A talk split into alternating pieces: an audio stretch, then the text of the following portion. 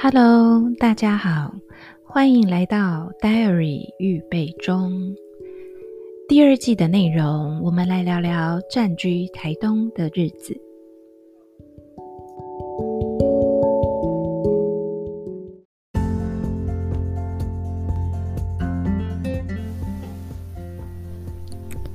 今天我们来聊聊看舞台剧的经验。嗯，会想要讲到这一个主题，是因为，嗯，今天早上，呃、应该说今天中午，今天中午我非常非常期待的就是我准备要抢，嗯，《京戏启示录》这一出舞台剧的票。那其实，在上个礼拜，就是我看到了呃这个消息，就是嗯嗯，我们先讲一下它的呃，就是为什么我觉得这个我今天。这么期待这件事，就后来发现，哎，好像没有我想象中那么困难。嗯，屏风表演班、屏风剧团，嗯，其实孕育了非常多我们现在可以看到的线上，嗯，无论是演电视剧或是电影，甚至他们早在嗯舞台剧方面就已经很有杰出表现的一一票演员。那当然，屏风屏风表演班最主要的创办人就是李国修，然后。他的老婆王月就是跟着打点相关的事情，嗯，只是很可惜的是，呃，国修老师在呃过世了之后，屏风他们好像大概在一年多之后，把他们要演的戏演完了，再嗯、就决定结束。那其实这件事情对于长期以来喜欢看屏风的剧的。呃，就是观众们其实是很大的一个呃惋惜，那当然也也可以理解说为什么是这样。嗯，我记得我当时嗯知道说我我们就是屏风可能已经准备要休息了，所以那时候我跟呃朋友有去抢了他们那时候巡回的最后呃就是巡回那一出戏的最后的门票，所以我们就有进场去观看。那嗯，看完那一场，其实嗯，其实比过往的长，因为他后面做了一系列的屏风的回顾。那把呃回顾，然后以及就是有影片国学老师的东西，然后以及嗯屏风这这十多年来他们所经历的的一些相关的事情，就是呈现在荧幕上面，就用投影的方式。那其实整个看完那一出戏的观众们，我们在看后面的这一些介绍以及回顾的时候，大家其实内心都很感动，那也很不舍。我记得，嗯，那一场，嗯，大家看完了之后，然后以及看了那个回顾以后，嗯，所有的观众是起立鼓掌了大概十多分钟。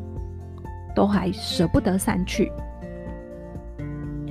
所以，嗯，当我又看到说啊，就是，嗯，《京戏启示录》这个是李国修老师他的，嗯，有点像半自传的呃剧本，就他自己所编写的，讲爸爸，然后以及他他自己部分的剧本的时候，嗯，我其实就会很激动，我想说哇，那，嗯，其实，呃，很可惜的是，其实，在李国修他还活着的时候。我没有能看到这一部戏，因为好像都错过，或是时间没有搭上。然后我那时候有看的是《女儿红》，那《女儿红》这一部其实是呃有点呃，如果说《京戏启示录》是在讲李国修爸爸的故事，那《女儿红》其实是有点是在讲李李国修妈妈的故事。呃，所以我那时候看了《女儿红》也是哭得很惨。那当然就更不用讲说，嗯，就很可，就当时就是并没有看到《京戏启示录》，所以当我看到了这个消息，就是《京戏启示录》要重新上，呃，重新上演，那当然不会是国修老师来演出，可是这一次有王月在里头演出。那我觉得，呃，我光是看海报，然后光是看王月他所写的的内容以及介绍的时候，其实我就已经很感动了。所以，嗯，我就问我的好朋友，我觉得上礼拜一知道这个消息，我就问我的好朋友说，我们要不要去看？那当然看了场次，就反正有台北，然后有嗯、呃、台南跟高雄，就是三个点。那台北的场次当然很多，然后台南跟高雄都只有各一天，然后就是下午一场，晚上一场。那当然，因为这一部戏是屏风，呃，应该呃应该说就是因为是李国修老师他的一个经典的制作，所以呃我相信会有很多人可能会去抢票，所以。嗯，我就跟朋友，我们就开始在上礼拜，我们就在拟定，就是我们要看清楚，比如台南的座位是什么，然后高雄的座位又是如何。那台北的话，我们就暂时不考虑。然后，呃，就是以台南跟高雄会当做我们抢票的那个呃目的。那我们就开始拟，因为我想说啊，我我们以为说应该会一票难求。所以我们就拟定了作战计划，然后还在那边看座位啊，然后看说，哎、我们大概可以接受什么样子的那个呃座位，然后跟价格嘛。那其实，嗯、如果有进过国家戏剧院和这一类的大剧院看戏，就会知道说，其实一场戏，呃，就是这一类型大的表演，其实如果你要在不错的位置观看到剧码的话，其实票价大概都要两千以上。两千以上的座位可能才会，嗯，看得比较清楚。所以我们就大概看了一下那个座位，就发现，哎、就是有两千、两千四到两千八。然后我们就开始去看，说，哎、那这样子的钱，然后它的位置是如何？那当然，我们就非常仔细，我们就还锁定好，就是，哎、那我们是要专攻台南，还是要专攻高雄？然后我们还做好了计划，就是好，那我的朋友因为在台南，那所以他抢台南的票，然后呢，我就抢高雄的票，然后呢，我们大概可以接受的价位，然后到今天早上，我们又再核对了一次，说，哎，我大概以哪里先抢为主，然后他可能，然后他就以台南的哪一个地方为主，然后我们就还要讲好，譬如说，哎，谁先抢到了，那。我们就先通知彼此，然后才不会说刷，就是可能刷卡的话，就是变成台南也有，高雄也有。但其实，呃，因为时间不一样，所以搞不好看完台南之后觉得，哎，还想再看一次也可以。只是因为票价都不便宜，因为我们呃锁定的座位，其实呃一张票大概就是两千四或是两千八。那嗯，就今天。因为今天是十二点，在宽宏艺术，呃，就是这个平台上面抢票，就没想到今天一到十二点的时候，我非常紧张，就是真的很像是在抢那个，呃，就是演唱会门票的那种，就很担心说啊，会不会就是，呃，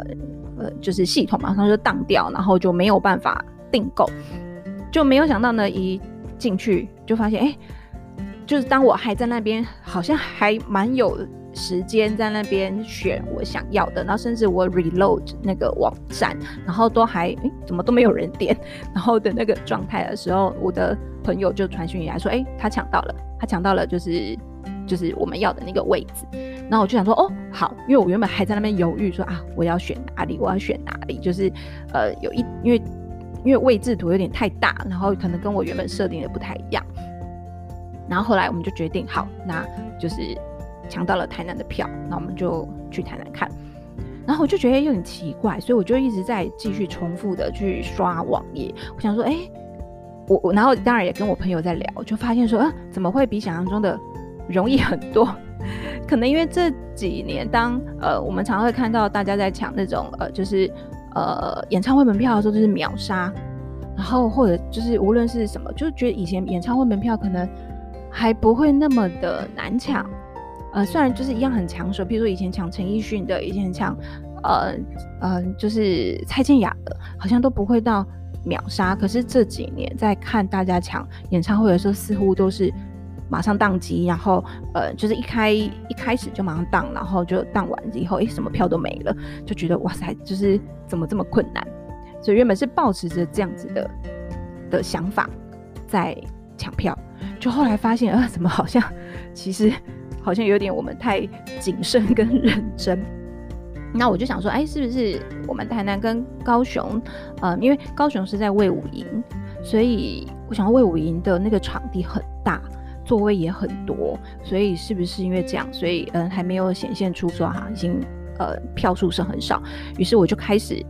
想说，哎，那不然看一下台北的场次，嗯、呃，抢票的状况如何？然后呢，就没想到看到台北，呃，就是大概有五场还是六场，就发现哇，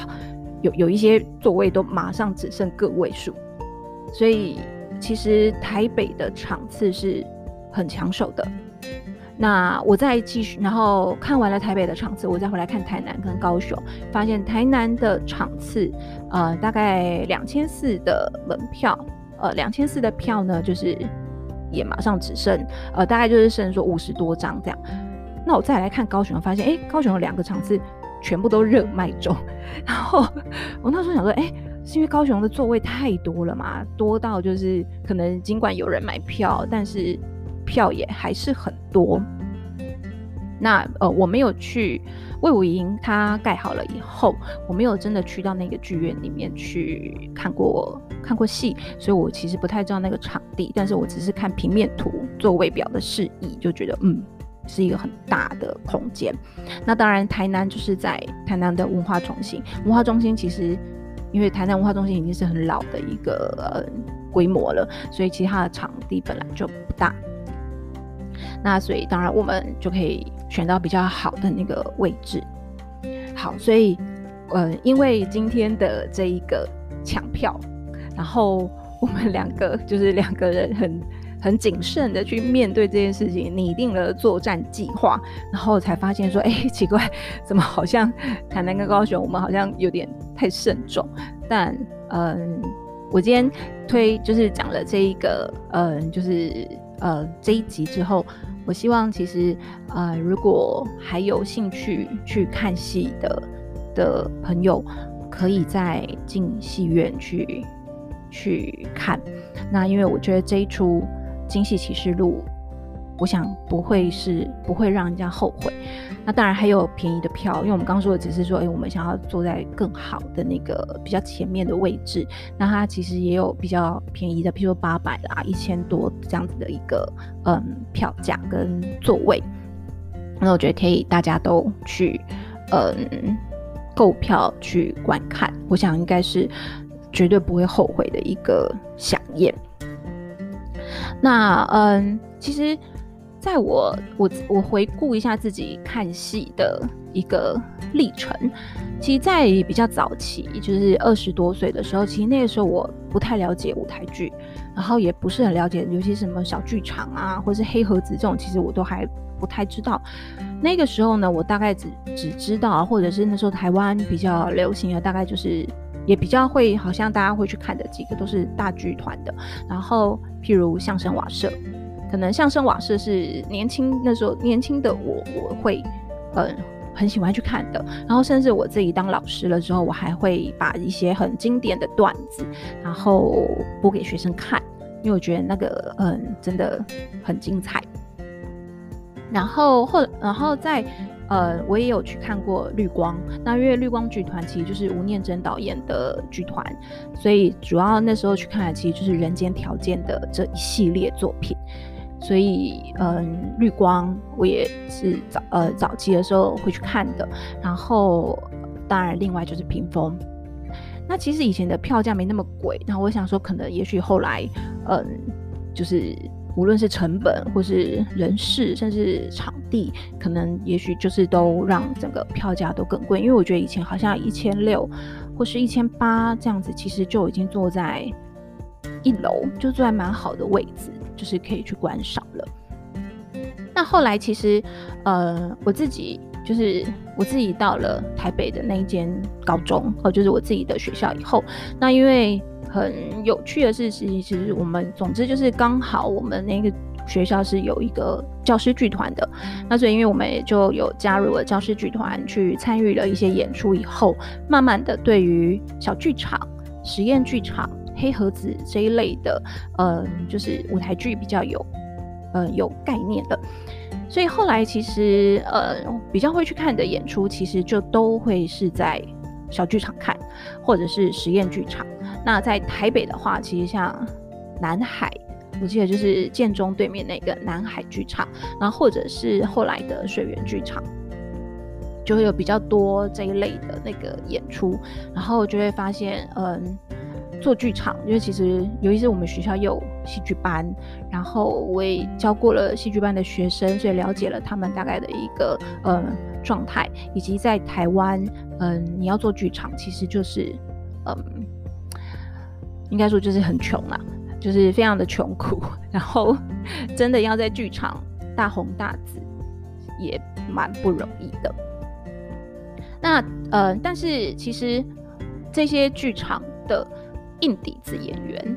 后来其实反而都在我们的荧幕荧光幕上面可以看到。那当然这一阵子，我就是我们很我很喜欢，或者我周遭的朋友也都很喜欢的女演员。然后其实就是谢盈萱，就大家都可以看到。大概比较多人开始探讨她的时候，大概就是在花甲吧，在花甲男孩的时候看到那个呃谢盈萱的演出。然后后来她也有演了很多部电影，甚至电视剧。然后我们说的。《俗女养成记》，然后，嗯，以及其他我们说更多的演出。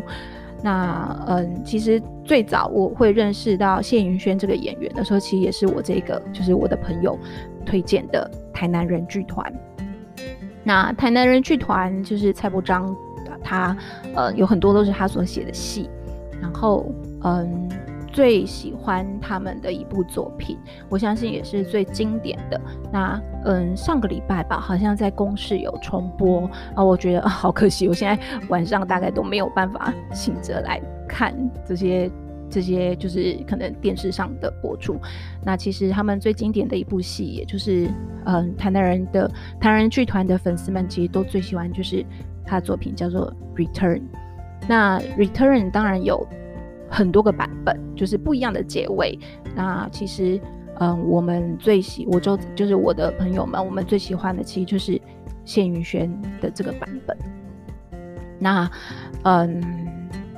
那当然，我们说就更不用讲说莫子仪，或是像张诗颖啊、陈竹生啊，他们其实也都是，嗯，就是舞台剧演员出身，所以他们后来。呃，无论是舞台剧的演出，然后被看到了他们的一个真功夫之后，然后于是电视、电影都找他们来演出，然后他们也都得到了很好，比如说被金马奖所肯定，或是金钟奖所肯定。那其实，嗯，我们一我们身为观众或者身为粉丝，其实当然都会很开心。那只是其实也也很妙的，就是我们也呃上上礼拜我们在讨论的时候，也跟朋友在讲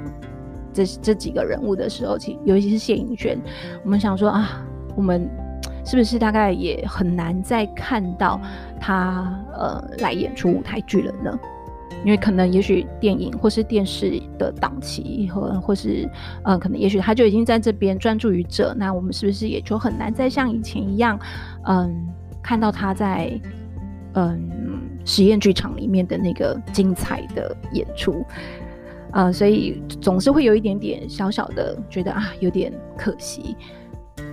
就很开心他们能够被看到了，呃，他们的实力，可是也有一点点的嗯小小的感叹，就啊，那如果再去看舞台剧，可能也就。就不会有他们的面孔这样，那当然这也不一定啦，只是我们自己在那边讨论说，哎，好像至少最近舞台剧可能也都比较难看到他们的身影。那这也让我想到的是，像韩国的演艺人员，呃，也是有很多他们都是有舞台剧的背景。那其实最可能，尤其是因为像韩国，他们要么就是你一开始就是演戏出身，那当然有很多他们其实是舞台剧，然后后来再转到。电视的，譬如，嗯，像我们说去年大家都很疯着在看的那个《机智医师生活》，《机智医生生活》嘛，里面那个蔡颂和医师，呃，演的那啊，就是演蔡颂和医师的那一个女星田美都，那她其实就是舞台剧演员，所以可能我们在嗯，在一些过往的韩剧里面，好像比较少看到她的身影。但嗯，却因为这一部，我们就哇，这个女生很厉害，很可爱，然后也让我们就非常的喜欢。那所以嗯，才知道说哦，原来她也都是多半是专注在舞台剧那边。那现在也是被呃，就是呃来演出，或者是也是来演出了这个嗯戏剧。所以嗯，我自己自己在呃看戏或看剧，我觉得嗯、无论是剧本，我觉得剧本当然是一个非常重要的一个点，然后另外就是演员的那个演绎，也会让我们就是会有很多的呃情感投射，所以嗯，在整个看戏或是看剧的过程里面。嗯，应该说都会是非常享受的。那当然，嗯、其实我们也有看过，呃，就是我跟我朋友，我们以前在台北，我们也有看过那种哇，很大制作的戏，然后找来了非常多有名的线上的演员。但是呢，整个三个小时的戏剧演出下来呢，我我们后来就觉得，我不知道他们在干嘛，或者是觉得啊，就这样，就是。我花了两千多这么多钱，然后我在这边耗了三个多小时，结果，呃，这出戏其实，嗯，可能也许剧本的本身，呃，没有那么的深厚，所以可能演绎出来的那个效果也就没有那么好，或者是可能有很大舞台的灯光效果，可是其实，嗯。嗯，可是总觉得那个剧本的张力，或者是演员他们所呈现的方式，没有办法给我们有更大的一个共鸣。所以其实也有看过这种大制作，但是却很失望的作品。然后当然也有去看过小剧场里面，然后的呃非常实验性的演出。然后其实就很想说，我我看不懂，我可能没有慧根。所以其实有时候都还是要看，嗯，在那个当下，呃，我们所看的剧本。啊，或者是我们所看到的那个演绎方式，是不是嗯，可能刚好会触动到我们的？嗯，所以今天就是因为在抢《京戏启示录 》这个门票，然后所以呢就有感于觉得，嗯，我觉得这一部真的是非常值得进戏呃进剧院去观看的一个舞台剧。那当然，它时间好像是一百八十分钟，哦，所以其实是很长的。那当然会有中场休息，那只是，嗯，在可能对于我我这一辈，就是或者是之前，可能也许我觉得对于三十五以上的的人来讲，嗯，李国修所带领的屏风表演班，然后以及嗯，就是嗯，他过往的那一些戏剧，那其实这一出我。嗯，我非常非常推荐大家去，就是 怎么搞得好像自己在夜配，可能就是真的会觉得，哎、为什么台南跟高雄好像，嗯，没有那么的，呃，没有那么多人去买票进去观赏，我觉得好像有一点可惜。那我想今天可能就以简短的来介绍一下，嗯，就是关于看舞台剧的这个经验，那也希望就是未来大家能够呃多多的去看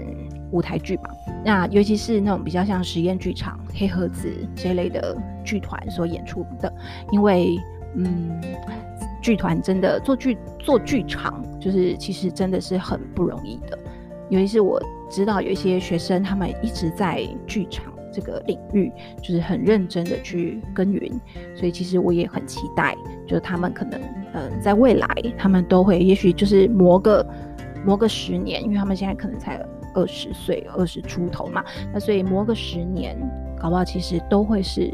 呃未来我们看到那个在线上，甚至来到了电视、电影那些很棒很棒的演员。